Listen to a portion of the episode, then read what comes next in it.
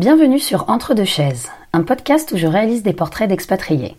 Quel est leur parcours, comment ils ont reconstruit une nouvelle vie à l'étranger, pourquoi ils y restent? Et comment cette expérience les a fait évoluer? C'est un projet multifacette avec un site internet, entredechaises.net, où vous pouvez retrouver un portrait photo de chaque personne interrogée, ainsi qu'un petit guide de leur lieu et adresse préférée dans leur pays d'adoption et d'origine. Aujourd'hui, je reçois Adrien, français expatrié à Sydney en Australie depuis 10 ans. Initialement venu pour un stage de 6 mois dans le cadre de son Master 2, il n'est finalement jamais reparti. Mieux, il a carrément monté son entreprise qui est aujourd'hui en pleine expansion. Adrien nous parle de son expérience d'entrepreneur avec plein de conseils sur le marché du travail australien, des challenges que représente la vie à l'étranger au niveau des relations familiales et amicales, et de l'impact de 10 ans de vie en Australie sur sa mentalité et sa manière de vivre. Bonne écoute Bonjour Adrien Bonjour Céline, je m'appelle Adrien, salut. J'ai 32 ans, bientôt 33, euh, et je suis en Australie depuis 10 ans et 2 jours. Très précis. Ouais. Et, euh, et je viens de Paris à l'origine, en France. D'accord, ok. Qu'est-ce qui t'a amené en Australie? Pourquoi l'Australie? Alors, Euh, Pourquoi tu y es aujourd'hui? Pourquoi ça fait 10 ans? Plein de Euh, questions. je suis venu, euh, bah déjà donc en 2008, euh, j'étais en train de finaliser un master 2 en France. Dans quel domaine? Dans une école de com. J'avais une école, de- un diplôme d'école de, commerce en 4 ans et qu'en France il faut un bac plus 5. Donc j'avais Mhm. décidé de faire ce, ce petit master 2. Et, euh, et puis la deux- deuxième partie du diplôme, c'était une expérience professionnelle euh, que je n'avais pas vraiment envie de faire en France, donc j'ai déjà attiré par l'étranger. Euh, je parlais déjà anglais, ce qui est un plus, donc euh, j'avais envie de partir euh, dans un pays anglophone. D'accord. Et j'avais en tête soit le Canada, soit l'Australie. Et, et un de mes très bons amis était à Sydney. Il m'envoyait beaucoup de rêves avec ses photos sur Facebook. Donc, donc j'ai décidé de le rejoindre. Et je suis venu un peu les, les mains dans les poches, euh, sans job, sans, sans, sans stage de prévu, pour découvrir un peu la vie australienne, essayer de trouver un truc ici. Euh, ce qui s'est fait. Et, euh, et au lieu de trouver un stage, j'ai trouvé un, un CDI directement. Ah ouais? Ouais. Et, euh, puis après, bah, j'étais passionné par ma carrière, mon début de carrière. Et c'était aussi 2008, donc c'était la- l'année de la crise financière ou du début de la crise financière. Euh, en tout cas 2008-2009. Donc, euh, donc voilà, j'avais décidé de rester un peu plus longtemps, euh, le temps que ça passe, cette crise. Je me plaisais bien à Sydney.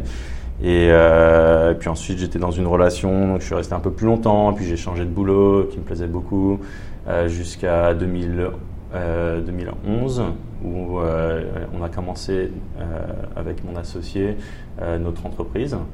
Et ensuite, bah voilà, j'étais un peu, un peu bloqué. J'avais ce projet qui commençait à prendre. Et, et le temps passe très vite. D'accord. ça nous amène à 10 ans maintenant.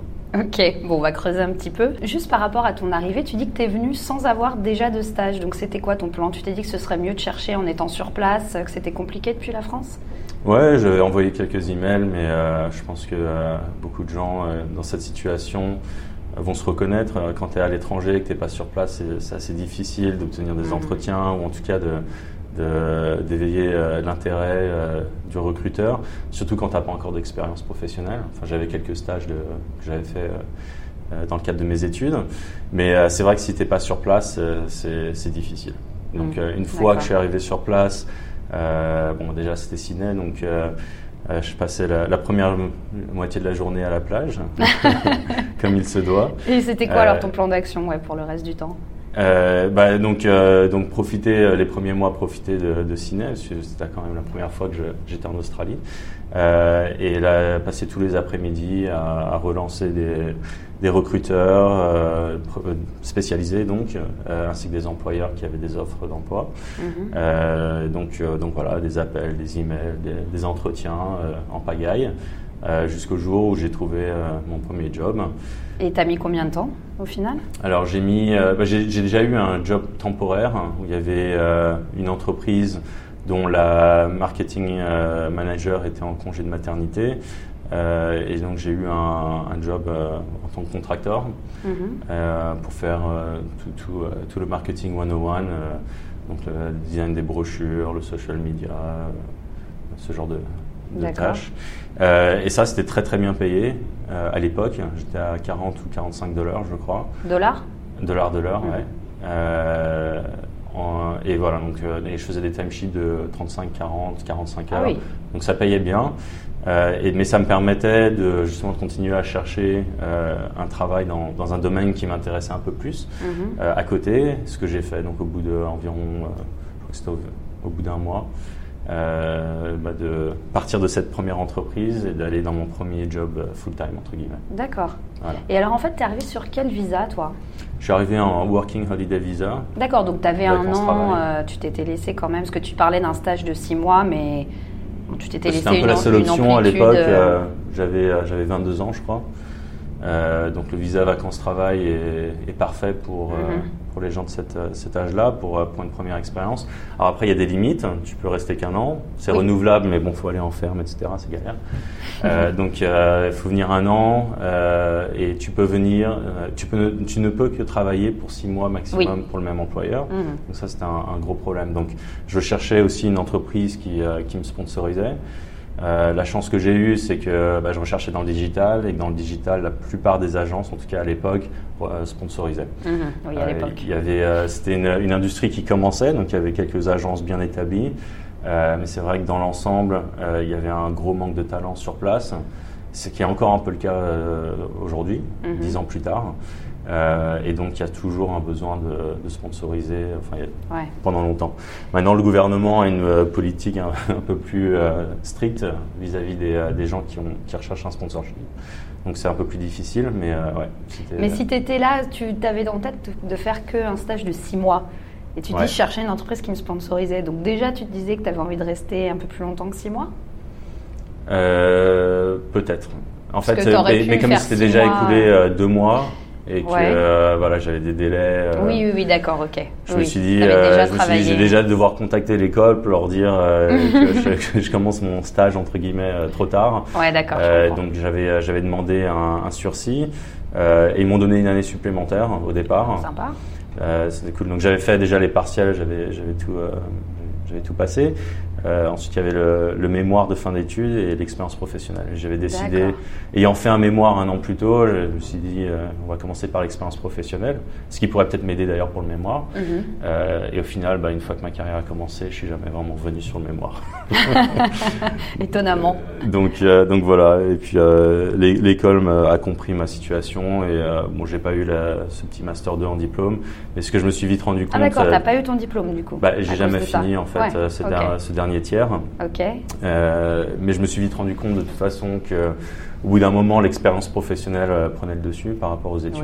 Oui. oui, au bout d'un an, Euh, bac plus 4, bac plus 5. Voilà, euh, t'as pas cette mentalité, il te faut absolument un bac plus 5. Mais Mhm. d'ailleurs, j'avais des collègues un peu plus tard qui, bah, qui venaient de finir leur, leur lycée, qui Mhm. avaient 18-19 ans, euh, qui étaient recrutés en tant que juniors, Ici en Australie. tu en dire, Australie, ouais.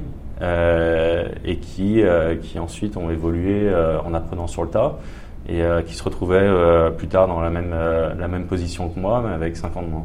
Ouais, Donc, donc c'est vraiment un exemple que, comme quoi ici ils mettent un peu plus, euh, je pense, leur confiance dans les individus, leurs compétences individuelles euh, et surtout leur, euh, leur expérience et, et comment ils comment ils se débrouillent en fait une Mhm. fois une fois employés. Donc comme partout, tu as des, des périodes d'essai. Euh, qui vont en général de 3 à 6 mois et, et ça leur donne en général aux employeurs assez de temps pour, euh, pour pouvoir euh, se dire si oui ou non la personne est, est la bonne. Mhm. Euh, mais il y, a, bon, il y a beaucoup de jeunes, ils, ils ont, ils ont la niaque, entre guillemets, donc ils arrivent à passer ce stade et, voilà. Ils D'accord. sont, ils sont jeunes. Toi maintenant ici, tu es, entrepreneur. Est-ce que tu appliques cette mentalité de laisser leur chance à des gens qui n'ont pas forcément fait beaucoup d'études mais qui en veulent? Ouais. Ou, enfin voilà, en tant que Français, est-ce que tu as quand même, euh, voilà, t'es- tu te places de quel côté? Alors nous, on a l'industrie a beaucoup évolué et attire beaucoup plus qu'avant. Mhm. Il y a 10 ans, euh, le digital marketing en Australie, c'est- bon, ça- c'était utile, mais c'était vraiment les grosses boîtes qui, qui le faisaient. Maintenant, euh, euh, tous les business en ont besoin. Ce qui fait qu'il y a beaucoup d'agences euh, euh, et c'est c'est une industrie qui est énorme, donc euh, ça attire beaucoup de monde et surtout les jeunes euh, qui, ont, euh, qui ont cette envie de travailler dans des agences euh, plutôt cool, avec Mm. une culture d'entreprise un peu à la Google. relaxée mais aussi à la pointe. Donc on a beaucoup beaucoup de demandes, ce qui nous permet justement de faire de faire un peu le tri et de, bah, de, de prendre des candidats qui ont les meilleures chances de réussir. Donc avec, ça en tête, avec ça en tête, on, recrute quand même en général des graduates, donc des gens qui ont un diplôme. Je ne sais pas si c'est le cas de tous nos employés, mais en, mais en général, on, regarde ça quand même. quand même. Mais après, voilà, bac plus 5, bac plus 3, on s'en fiche un peu. Hum, du moment que, bah, on a, oui, on a d'autres critères. C'est le mindset, très très important. Euh, est-ce qu'ils vont, euh, ils vont s'adapter dans notre culture d'entreprise? Est-ce qu'ils vont, est qu'ils ont la bonne mentalité entre guillemets? Euh, Mais aussi, est-ce qu'ils sont passionnés? Si on cherche, on cherche ça, on cherche la passion, des gens qui, qui, ont envie de réussir bien sûr, mais qui, sont, qui ont quand même déjà des bonnes bases dans le digital, euh, qu'ils aient une expérience professionnelle, professionnelle ou non. Tu peux voir quand les gens sont assez passionnés, mhm. qui connaissent très bien les, les réseaux sociaux, les, les différentes digital channels. Euh, et souvent, il y en a certains, il y en a pas mal, il y en a même qui ont fait des stages euh, dans d'autres agences. Donc, euh, dans le cadre, un peu comme les stages en France, il y, a, il, y a, une dizaine d'années, les Australiens faisaient pas trop de stages. Maintenant, ils le font beaucoup plus. il y a beaucoup de concurrence pour les étudiants ici. L'Australie a découvert une nouvelle industrie qui est l'industrie des, visas étudiants et, hmm. et des, des, échanges universitaires, donc ils payent beaucoup à l'année. Ce qui fait que la plupart de ces étudiants, euh, beaucoup viennent d'Asie, mais aussi d'Europe et, d'Amérique. La plupart, euh, la plupart ont envie de rester en Australie ensuite. Ce qui fait qu'on a une quantité incroyable de graduates qui sont prêts à, tout pour, euh, pour, avoir un nouveau job. donc on a mis en place un, programme d'entraînement, de, training pour ces graduates, en fait, qui, sortent d'école, pour leur apprendre toutes les bases et pour les transformer en fait en, en spécialistes de ce qu'on fait. Euh, dans un espace de 3 à 6 mois. Et au bout de 6 mois, s'ils passent leur probation, ils sont employés full-time, c'est stage payé d'ailleurs. Mhm. Donc euh, ils sont déjà un peu employés de, la boîte. Euh, et puis ensuite, ensuite voilà, ils sont, ils sont full-time, ils commencent à bosser sur leurs propres clients et ils ont des niveaux qui sont assez, assez seniors par rapport à des juniors dans d'autres boîtes. Donc on est assez content de ce programme, ça marche très bien. Et voilà, on a, je crois, 8 personnes qui sont passées par là pour l'instant. Ah ouais, quand même. Et elle fait, il y a combien de personnes dans ta boîte? Là, on est 18. D'accord. 18, euh, on, sera, on vise la vingtaine d'ici deux mois. D'accord. Euh, d'ici la fin de l'année, je pense entre 22 et 23, dans ces eaux-là. D'accord, ok. Si tout se passe bien. et le, le, Graduate Program, c'est quelque chose que tu avais vu dans d'autres entreprises? Enfin, Qu'est-ce qui t'a amené à, vouloir faire ça? Parce que tu disais qu'il fallait former les gens. Ah non, on a eu plusieurs motivations. Euh, de un, on avait du mal à trouver du talent sur place. Donc la seule façon de, trouver des gens, quand je dis talent, c'est des gens qui ont déjà de l'expérience dans ce mhm. domaine, euh, qui ont du, un proven track record. Et en fait, euh, comme, comme ils étaient difficiles à trouver, il bah, fallait sponsoriser pas mal de monde. On est arrivé à un stade où euh, bah, on était 60% de la boîte, je crois, sponsorisée, moi y compris. on, avait, on a des Anglais, on a, on a des, beaucoup, beaucoup, de gens qui viennent d'Asie. on a on a, une française, on a une allemande. Euh, voilà, donc ça c'est mhm. varié. et, pourquoi c'était un problème alors d'avoir beaucoup de gens sponsorisés? Parce que déjà, bah, le département de l'immigration, euh, ta prochaine euh, demande risque de dire bah non, ça suffit, il y en a trop. premièrement. Deuxièmement, ça coûte très cher.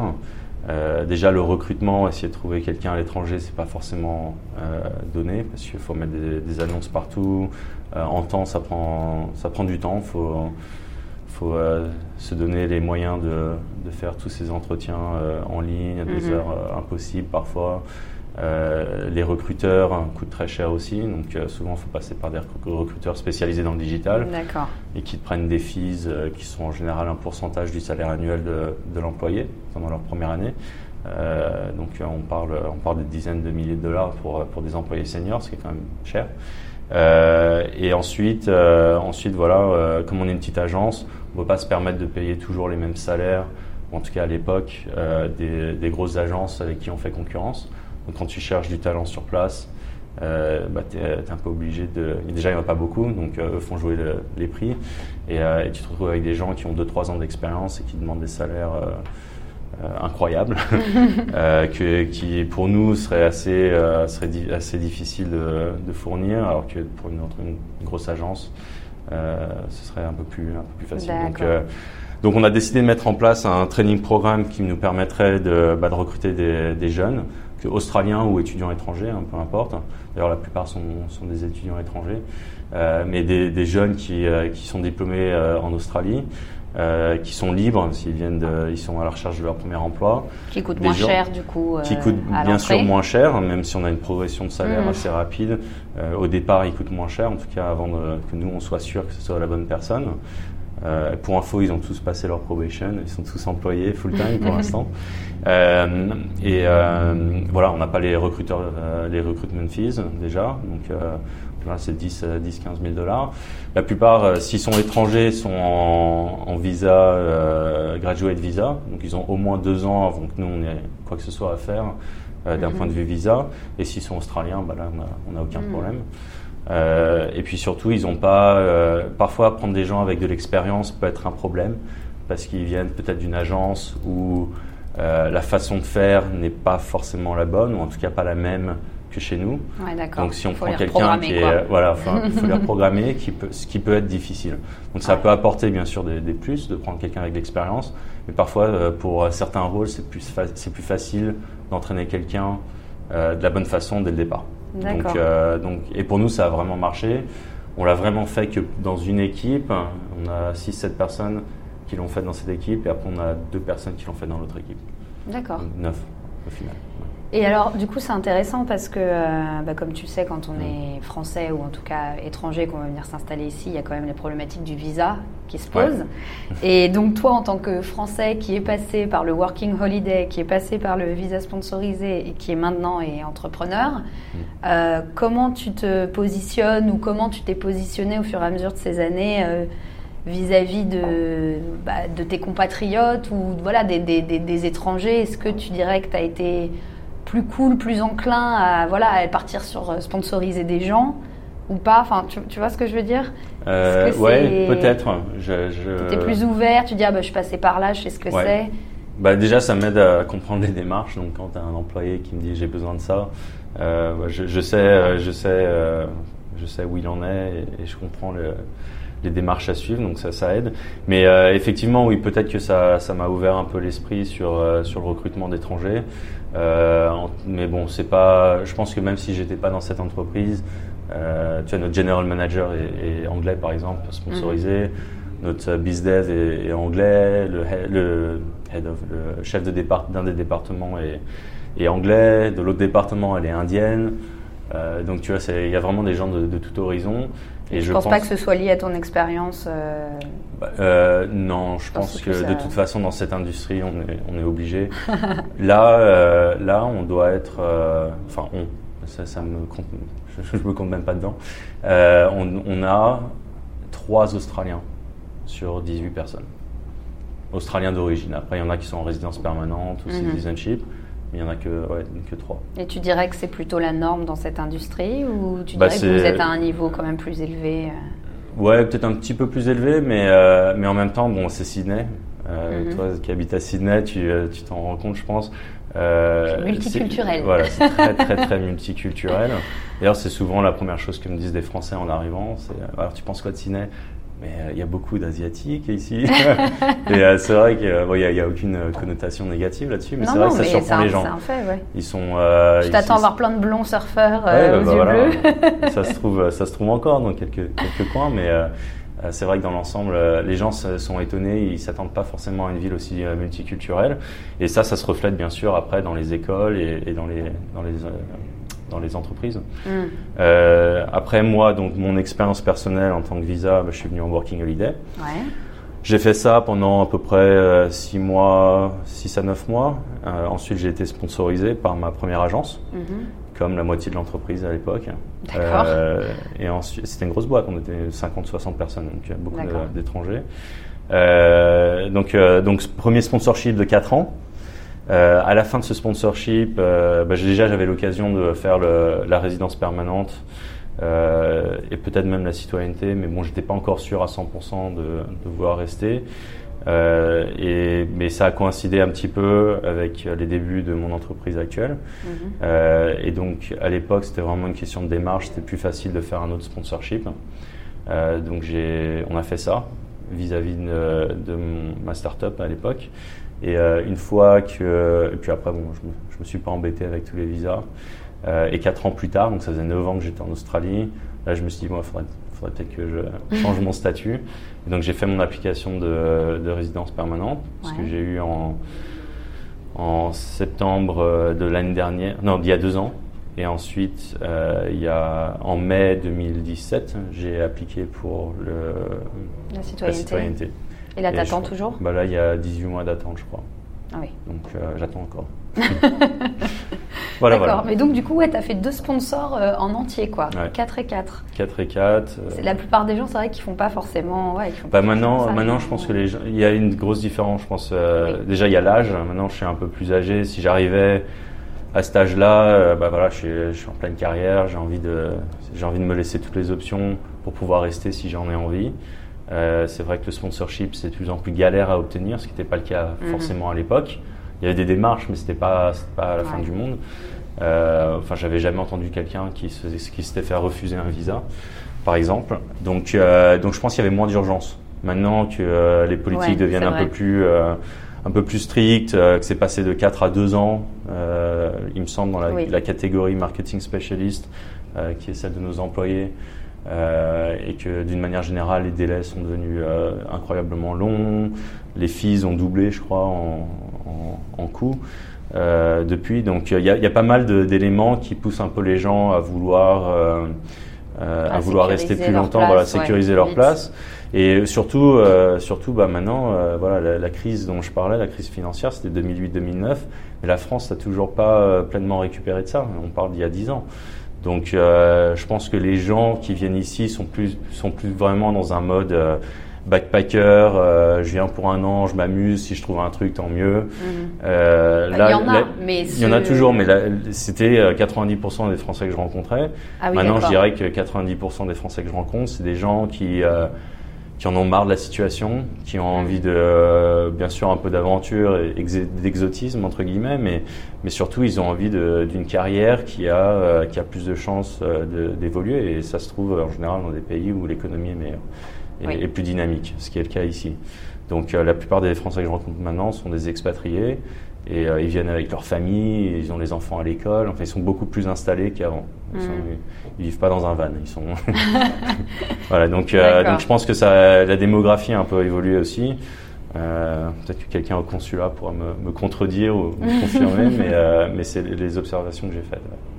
D'accord. Et alors, du coup, petite question euh, technique, parce que ça, ça peut paraître justement avec toutes ces histoires de visa un petit peu euh, étranges.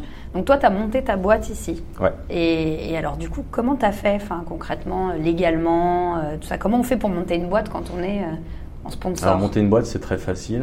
J'en ai monté cinq. Hein, donc, ah oui Mais il y en a beaucoup qui étaient des, des petits projets qui soit n'ont pas pris parce que finalement j'avais pas le temps mhm. ou, euh, ou euh, assez de passion pour, euh, pour mener le projet à bout. Puis il y a eu d'autres cas un peu différents, mais l'entreprise principale c'est RIF, c'était ma première entreprise. Et c'est celle qui continue à me payer mon loyer, entre guillemets. Oui, mais tu dis c'est très facile. Enfin, quand tu es sponsorisé, tu, a priori, tu tu peux pas. Enfin, alors, je ne sais plus exactement les détails maintenant, si ça a changé. Euh, à l'époque, je sais qu'il y a des, des Français et d'autres expatriés qui se sont mhm. self-sponsored, entre guillemets. Euh, donc, euh, entre, voilà, en, gros, ils, ils, créent leur boîte et mhm. ensuite se sponsorisent eux-mêmes. Euh, je ne sais pas si c'est toujours possible. Si, c'est possible, mais c'est vrai que c'est. C'est peut-être sous des conditions un peu, un peu particulières. Moi, j'ai la chance d'avoir un associé qui, lui, est citoyen australien. D'accord. qui est, qui est mon partenaire depuis au, bureau, hein, je tiens à préciser, euh, depuis euh, depuis sept ans bientôt. Euh, on était collègues avant, donc on est collègues et amis, donc voilà, et ça s'est toujours très bien passé. Donc en termes de démarche, lui a créé la boîte en son nom. D'accord. à cause du visa et aussi du fait que bah, on a commencé avec un client, donc ça ne mhm. pouvait pas forcément payer deux salaires dès le début. la première année, donc lui a bossé à temps plein. je, je, bossais soir et week-end à l'aider. Et au bout de, au bout d'un an, on avait une, on avait plus de clients, on avait assez pour payer de salaires et surtout on avait une crédibilité financière euh, en tant qu'entreprise qui était un, un peu plus solide. Euh, mhm. Donc euh, ça soutient, ça pouvait soutenir une application euh, de sponsorship plus facilement. D'accord. tu t'es fait sponsoriser par ta boîte. Voilà. Donc après, on a on a fait les démarches pour que Riff Digital devienne un sponsor, soit approuvé en tant que sponsor. Ensuite, il fallait nominer la position, donc ça se fait en trois étapes. Euh, ce, qui, ce, qui, a été approuvé. Et ensuite, euh, comme j'étais déjà euh, sponsorisé, bah, c'était une question de transférer mon sponsor, mon visa actuel. le problème, c'est qu'il expirait à ce moment-là. Donc, j'ai dû réappliquer pour un nouveau sponsor. D'accord. voilà, donc j'ai fait toutes les démarches, ça a été approuvé. Et, puis voilà, c'était parti. D'accord, ok. Et après, en termes de démarches pour monter la boîte en soi, créer l'entreprise, ça peut se faire en ligne, c'est assez rapide.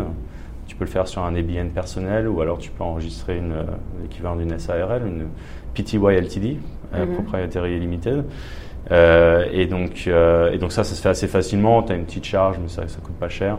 Pour moins de 500 dollars, euh, tu as ta boîte qui est créée. donc c'est assez facile. puis ensuite, après, ça dépend de ta boîte, mais faut que tu fasses un site web, faut que tu commences à vendre, faut que tu aies les bons outils, un bon comptable. Euh, mhm. Après, pour nous, plus tard, un bon, un bon agent d'immigration, euh, un bon avocat. Enfin, tout ça, ça vient ensuite. Mais au départ, euh, le, la création de la boîte en soi, c'est assez facile. D'accord. et du coup, tu n'as jamais travaillé en France finalement? Tu as fait toute ta carrière J'ai fait des stages, peut-être l'équivalent de. Non, même pas, parce que j'allais dire environ 9 mois de stage, mais euh, dont 6 mois, 6 mois à l'étranger, parce que j'avais fait un stage en Angleterre. Ah oui, donc. Euh... Euh, j'ai peut-être un an de stage en tout, dont 6 mois en France peut-être. Ouais. Donc assez court. Et est-ce que tu as pu voir des différences de mentalité malgré cette courte Un petit peu, c'est difficile à dire parce que voilà, j'ai pas été vraiment enfin, présent en tant qu'employé au sein d'une boîte française. mais bon, d'après mes observations, d'après ce que j'entends de mes, mes collègues, pardon, mes amis, en France, euh, d'après ce que je vois dans les films, etc. Euh, oui, je pense qu'il y, y, a clairement une, une différence dans le work-life balance déjà, dans la mentalité, je pense au bureau qui est très anglo-saxonne ici, qui est relax, mais, mais, bon, à Sydney, on est quand même c'est assez poussé quand même. C'est pas aussi cool que Brisbane ou, Perth, entre guillemets. Tu penses que les gens travaillent plus ici?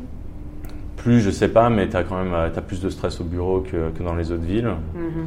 Je pense que Sydney, Melbourne, c'est quand même assez business focused. Mhm. euh, tu vas à Adelaide, euh, Brisbane, Perth, euh, Darwin, on n'en parle même pas. Oui. Euh, ou Hobart, c'est quand même assez relax. C'est euh, c'est une autre vitesse.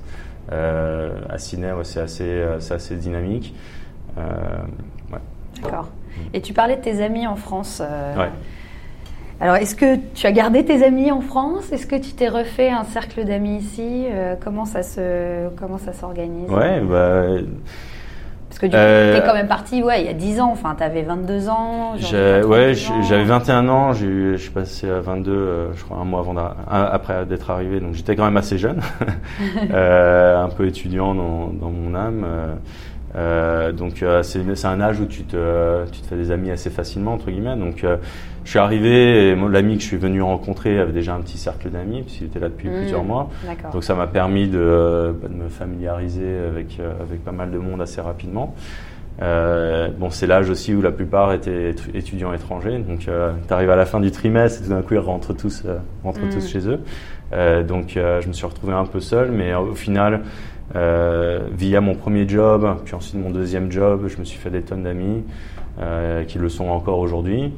Euh, plutôt des Français ou plutôt des étrangers Australiens principalement, euh, des étrangers aussi, mais Français, j'en connais, j'en connais beaucoup parce que je fais des, des j'assiste à des événements de networking principalement, mais dans l'ensemble, je traîne, je traîne quasiment qu'avec des, des non-français le reste du monde. Euh, oui, parce que tu dis australien, mais c'est vrai donc, que... Euh, ouais, et comme je disais, donc, mes agences précédentes, beaucoup d'Australiens, mais aussi beaucoup d'étrangers.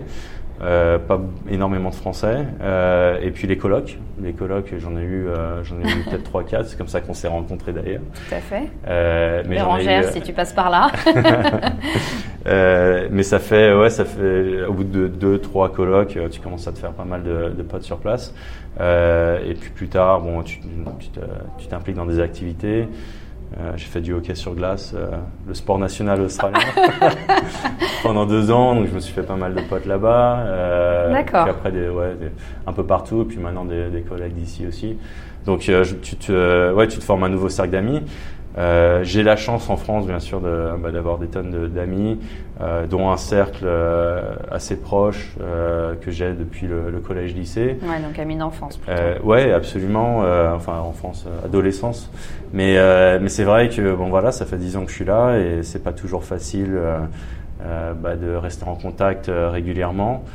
Enfin, ça l'est parce que bon, voilà, on est on est assez proche via Internet, mais c'est vrai que quand on se on se rencontre pas physiquement euh, une ou deux fois euh, pendant toutes les un ou deux ans, tous les un ou deux ans. C'est pas forcément évident de, de garder ces relations. Euh, voilà, il me manque, il me manque énormément, mais euh, c'est vrai que euh, voilà, j'ai le cul entre deux chaises. et c'est pas forcément facile, voilà, de, de garder ces relations malgré soi. Donc, ouais, c'est. Il y a des gens qui sont venus te voir ici dans tes amis? Oui, quelques-uns. bon, après l'Australie, c'est pas la porte à côté, donc si j'étais si j'étais à Bruxelles ou euh, C'est sûr, à mais Genève en 10 ans, ça euh, en 10 ans, ça laisse le temps quand même. Ouais, ça laisse le temps, mais, euh, mais c'est vrai que même ma famille, wink wink, mais ma famille, mes parents sont venus deux fois en 10 ans, mes frères et sœurs une fois. Donc, mais bon, c'est la distance, c'est pas, pas évident. ça coûte cher, hein, mm. et c'est pas, pas juste les vols. Une fois que tu es sur place et que tu veux voyager en Australie, bah, tout coûte très cher. Que ce soit hôtel, transport domestique, euh, même les restaurants. Euh, enfin, c'est les, les, activités. Si tu, veux faire des trucs touristiques, les activités, mm. euh, bon, c'est entre 100 et 250 dollars par personne, donc par activité.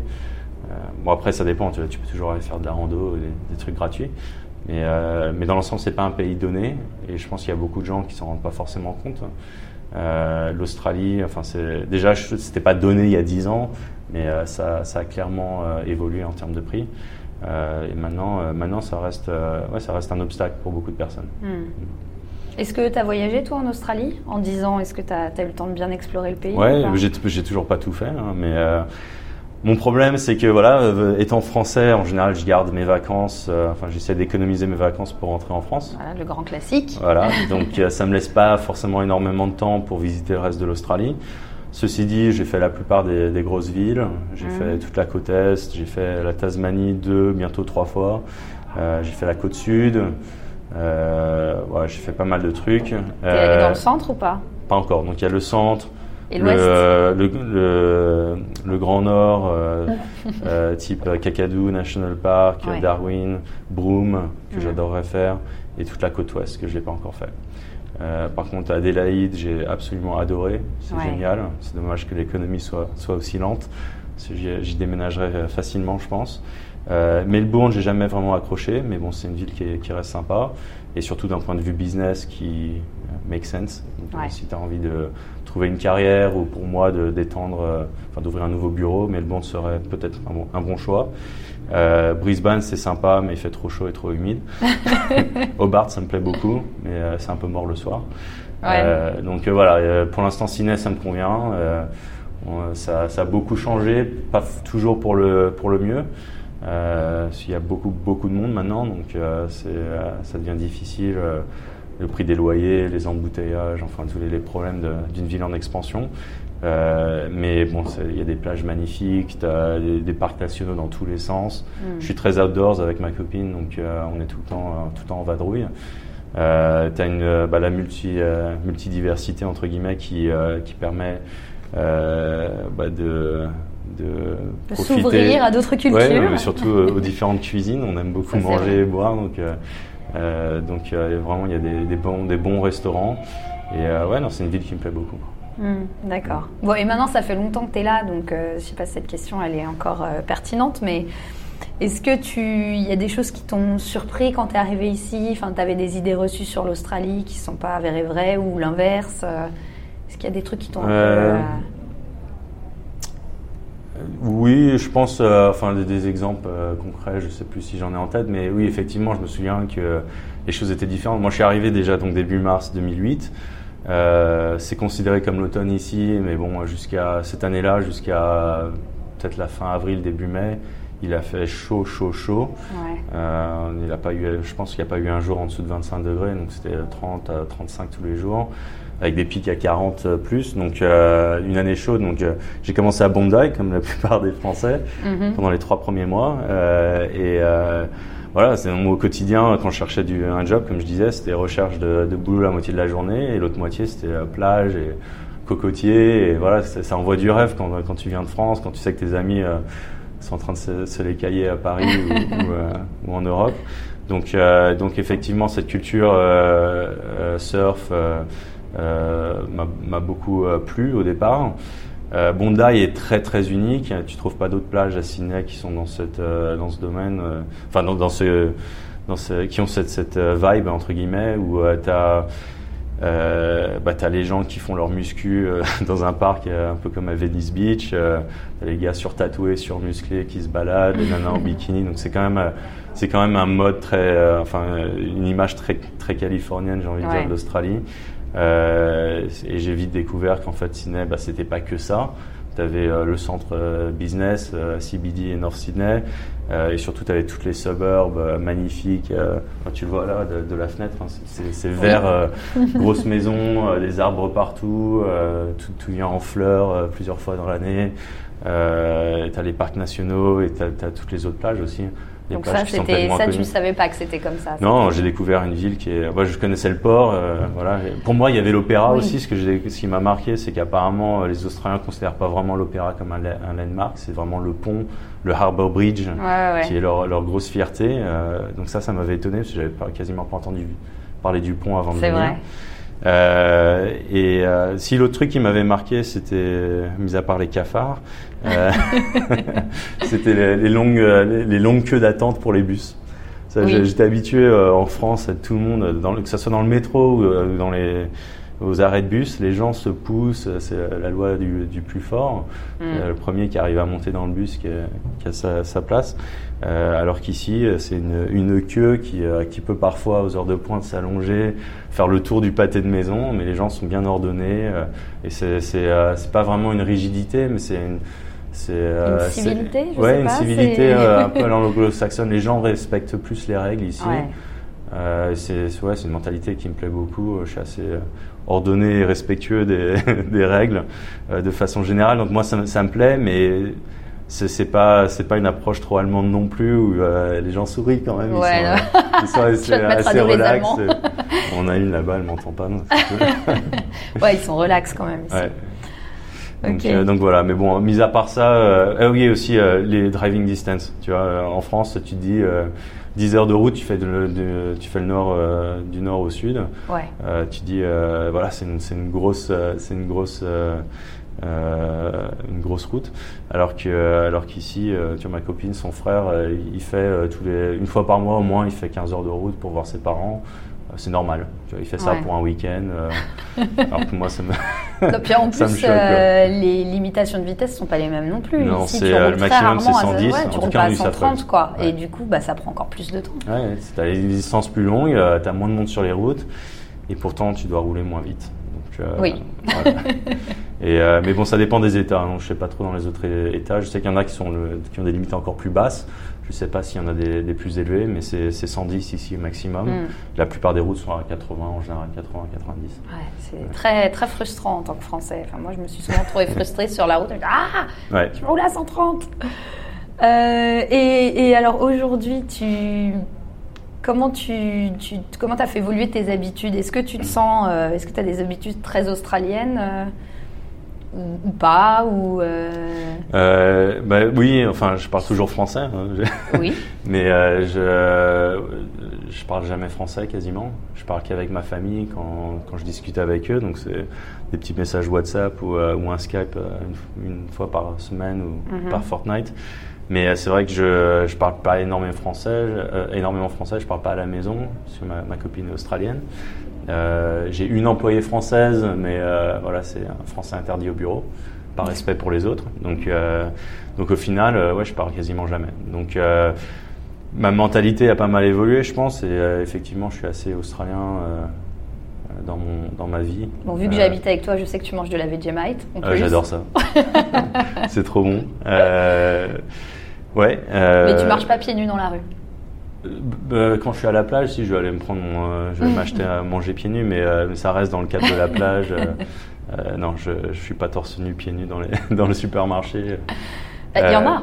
Oui, bien sûr. Mais non, dans l'ensemble, la plupart de mes amis sont australiens. Alors, je dirais pas que c'est les, plus australiens des, des Australiens. C'est pas des crocodiles Dundee ou des, mm. ou des surfeurs eux-mêmes, mais euh, euh, mais bon, voilà. Donc, euh, on est australiens, on aime nos barbecues, on aime on aime euh, le beach cricket et, autres. Sérieux, le beach cricket Ouais, c'est sympa. mais, j'ai appris, j'ai découvert le cricket ici. Oh là, bah oui. Ça se dit cricket en français Je sais même pas. Ouais. Euh, je me moquais des Anglais de leur cricket avant de venir et euh, jusqu'au jour où j'étais dans un pub et j'ai un ami qui m'a expliqué toutes les règles.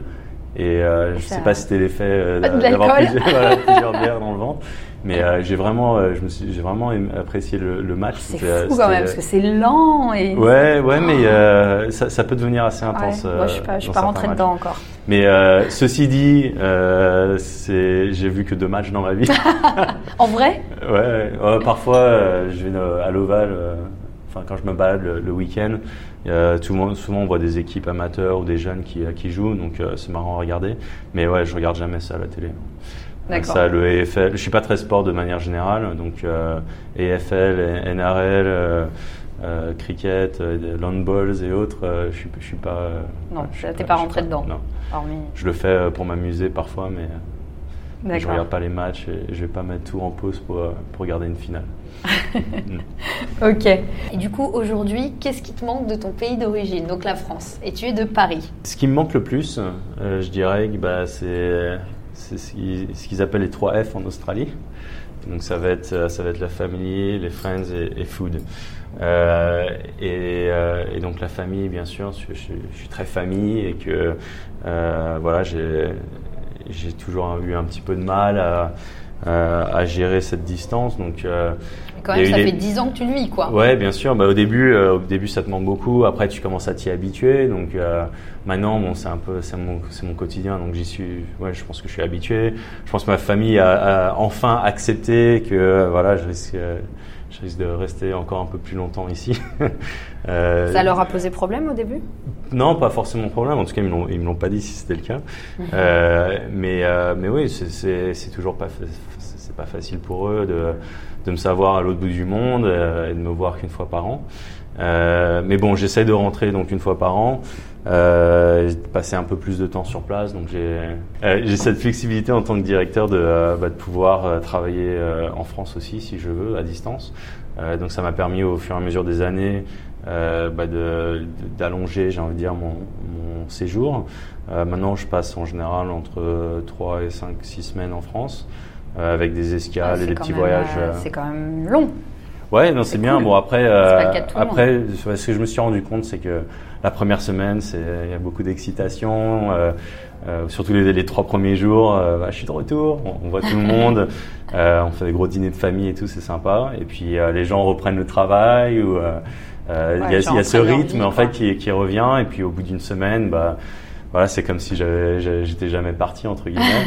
donc, euh, donc voilà, et je me suis rendu compte surtout que bah, voilà, si les gens sont, euh, ils ont tous leur, leur vie aussi, hein, donc euh, mm-hmm. je peux pas m'attendre à ce que les gens euh, arrêtent tout pour me voir quand je rentre en France. Ils ont, ils ont leurs responsabilités et priorités aussi. Donc, donc en général, pendant la semaine ou quand on travaille, euh, moi, j'avais pas grand chose à faire, donc je me suis décidé à, travailler à distance. et en fait, j'ai pris un peu ce rythme. Maintenant, c'est un peu différent parce que je voyage avec ma copine euh, qui, euh, qui elle est australienne, donc on fait beaucoup plus de, de visites touristiques. Euh, on voyage un peu en France. Euh, on se fait des escales un peu plus longues à l'aller et au retour. Donc, euh, donc voilà, une approche un peu différente à mon, à mon retour euh, annuel. Mais euh, ouais, c'est un peu la seule occasion de voir la famille, donc c'est pas facile, même si on, on s'envoie des messages un peu tous les, tous les jours ou tous les deux jours. Euh, un petit Skype ici et là, et, et, voilà, et ça se limite un peu à ça. Euh, les amis, bah, c'est pas facile de garder des, des bonnes relations à distance. je les aime toujours énormément, ils me manquent. Mais c'est vrai que bon, on se parle pas forcément tous les jours non plus. Euh, et, que, euh, et, que, parfois bah, tu, tu manques un événement. Euh, tu apprends parfois même euh, avec six mois de retard bah, qu'il s'est passé un truc et tu n'étais pas au mm. courant. tu dis mais comment j'ai pu rater ça? Et en fait, bah, personne personne n'a pensé à te le dire. Moi, j'ai pas forcément pensé à demander. et voilà, donc c'est là, c'est dans ces moments-là que tu te rends compte que ouais, tu, tu tu, tu, rates des trucs, quoi. Tu, tu, passes un peu à côté de la, de la plaque dans, dans, certaines, dans certaines situations. Euh, ce qui est pas facile, mais bon, c'est comme ça. C'est un des défis de, de vivre à l'étranger.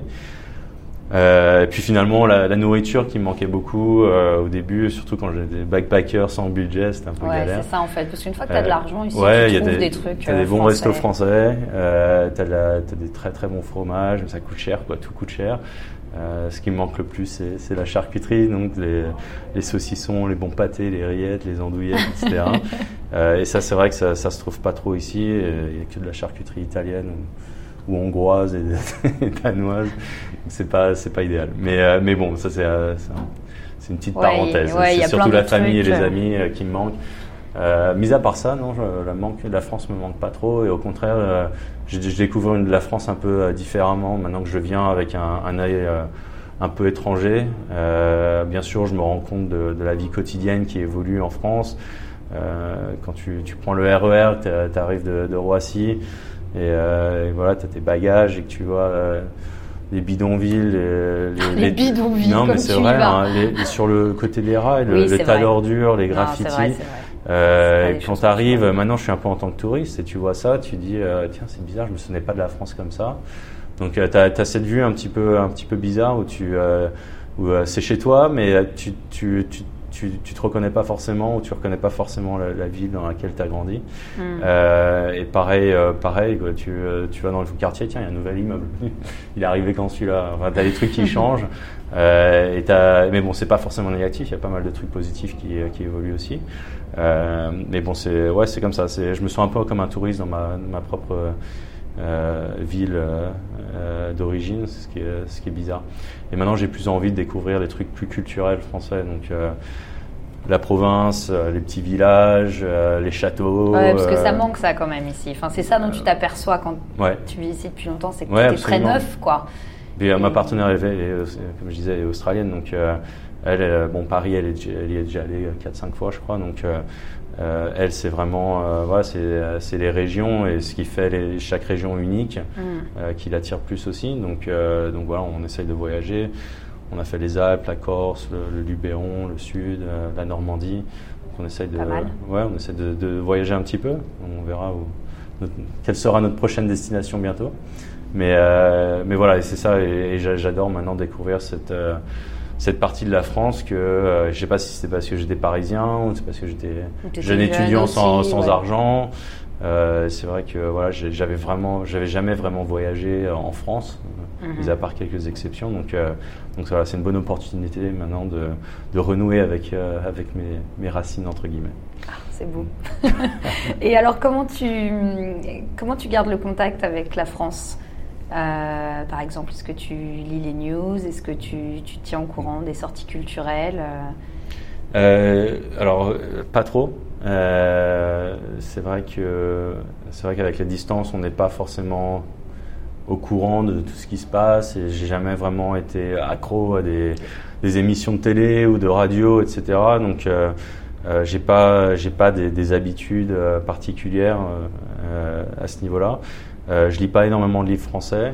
Euh, J'écoute pas encore de podcasts français. Peut-être que celui-là sera le premier. premier.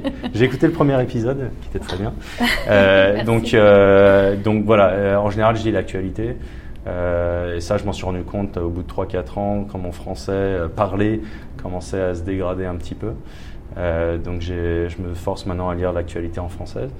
Et encore une fois, je me, même si je lis l'actualité en français, il y a quand même pas mal de trucs que je rate. Mhm. Euh, je pense que c'est un peu le, le résultat de mes, mes intérêts personnels.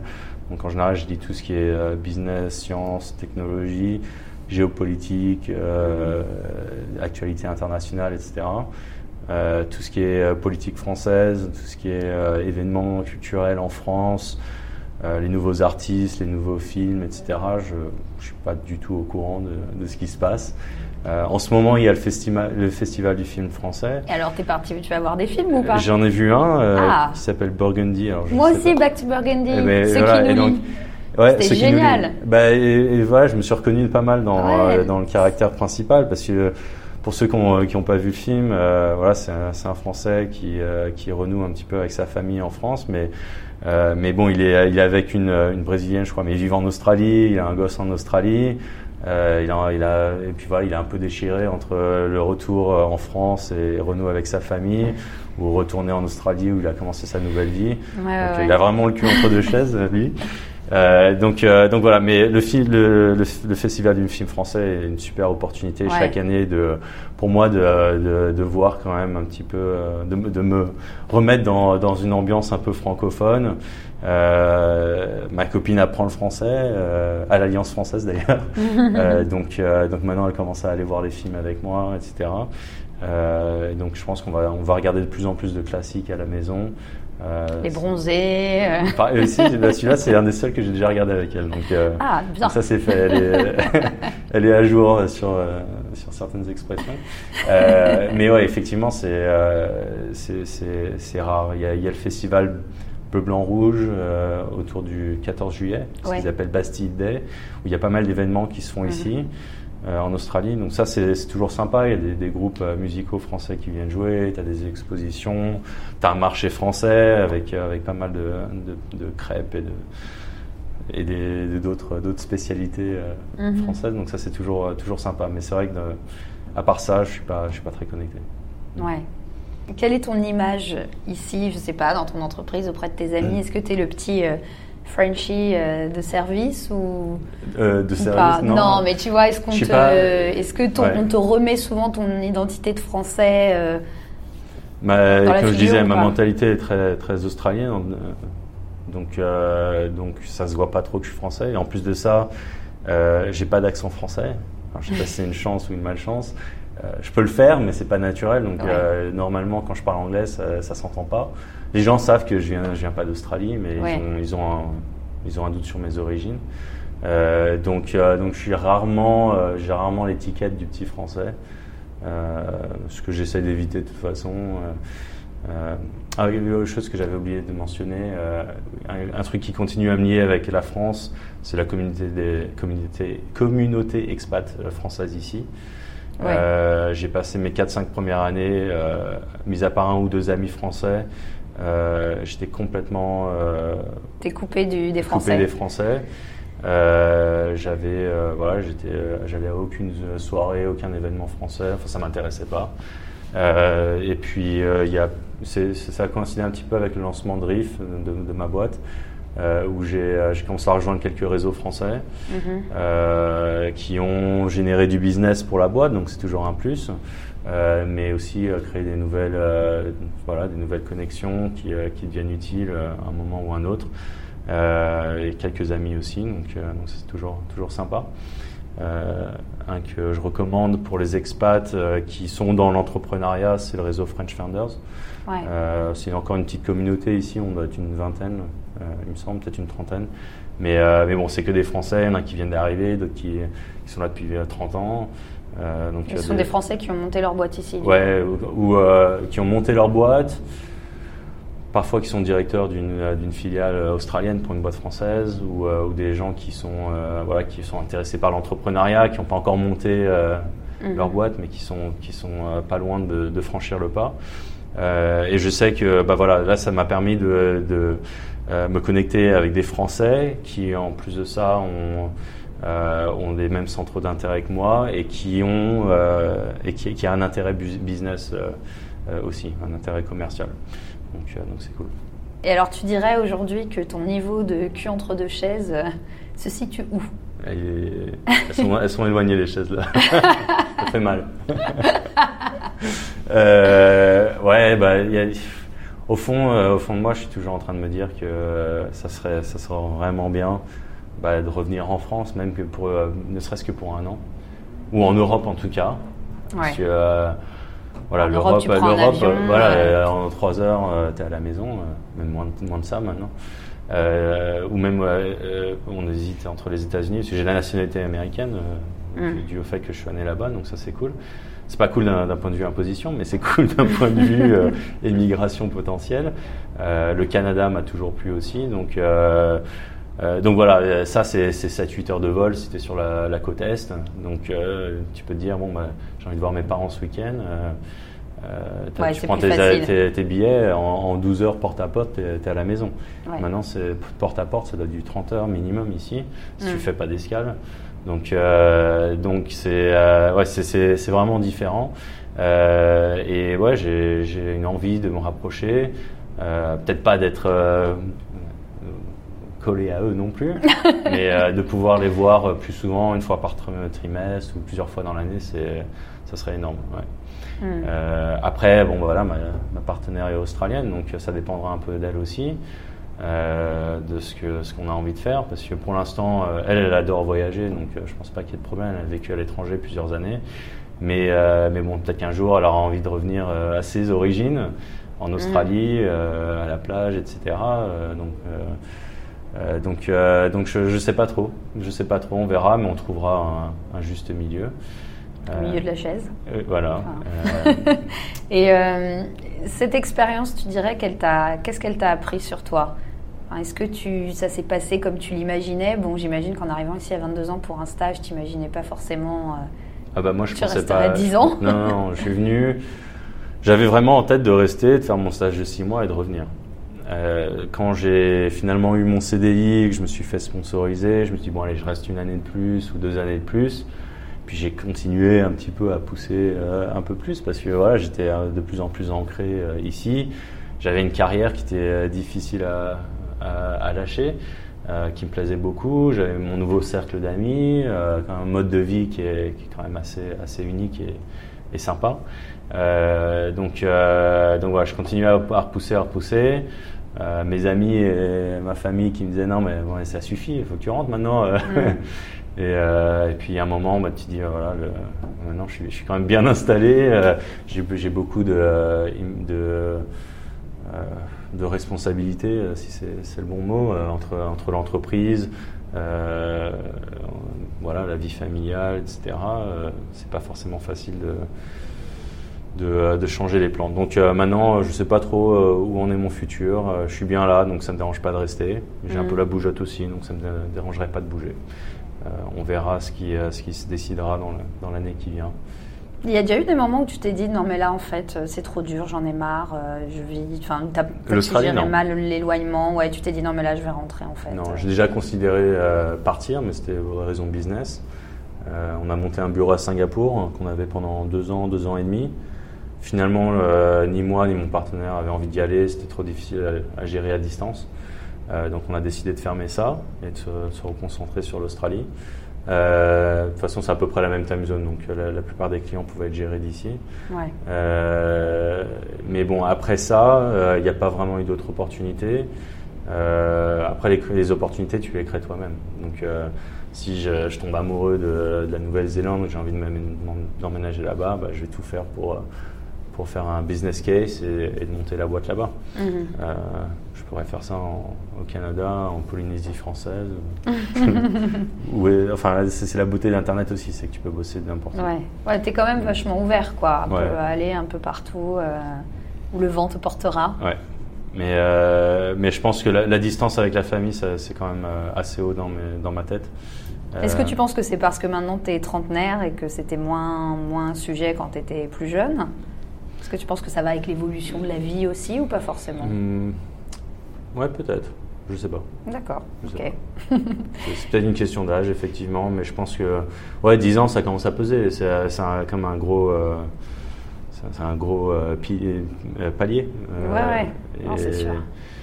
Ouais, j'ai eu un petit moment de l'autre jour de, de réalisation en me disant waouh, déjà. Ouais, ça passe vite. D'un côté, j'ai l'impression que je suis arrivé hier et que c'est passé ultra vite. Euh, d'un autre côté, j'ai l'impression que. Enfin, j'ai du mal à imaginer ma vie avant l'Australie aussi. Ouais, ce que, je faisais dans mon quotidien, devenu... que je faisais le week-end. Euh, t'es devenu adulte ici, quoi. Plus ou moins, ouais. J'étais étudiant, mais bon, t'es pas, voilà, pas adulte adulte. Euh, tu t'es construit ici, quoi. Avant, avant d'avoir un début de carrière et de pouvoir commencer à te payer ton loyer et, toutes les autres priorités. Donc, donc ouais, je suis devenu adulte ici, ouais, effectivement. Mhm. Et est-ce que tu aurais des, maintenant que tu as du recul, euh, pas mal de recul, euh, est-ce que tu, tu aurais des conseils à donner je sais pas, aux gens qui tentent leur expérience aujourd'hui, d'autant plus en tant qu'entrepreneur, ça peut être intéressant. je sais pas, sur. Des conseils à donner? Ouais. De, de, quel point de vue? Parce que les conseils, j'en ai Ah oui, j'imagine. ah bah disons, allez, il y a des gens qui veulent s'installer ici. S'installer, du coup, je sais pas, par exemple, professionnellement.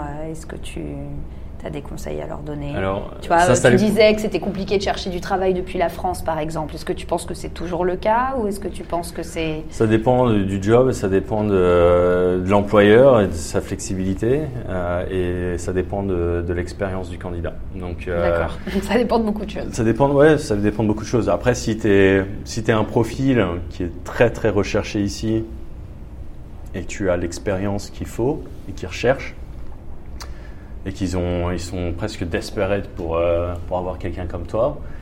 Euh, voilà, ils vont voir ton CV, ils vont, ils vont ils vont, avoir envie de, de, parler avec toi, ils vont organiser des trucs à distance.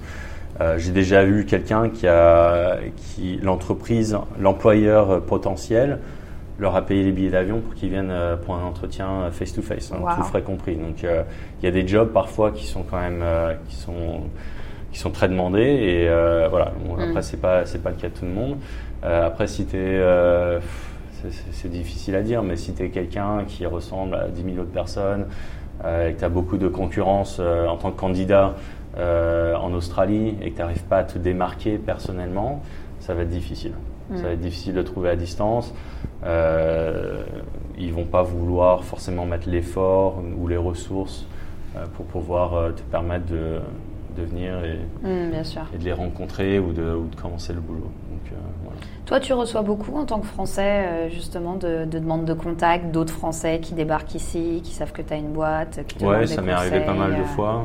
Est-ce que tu, tu, vas boire des cafés avec des gens? Je sais que c'est la ouais, mode Moins maintenant parce que. T'as plus le temps? Je fais copier-coller de, tous les emails que j'ai envoyés dans le passé. non, non, c'est voilà, une question de temps.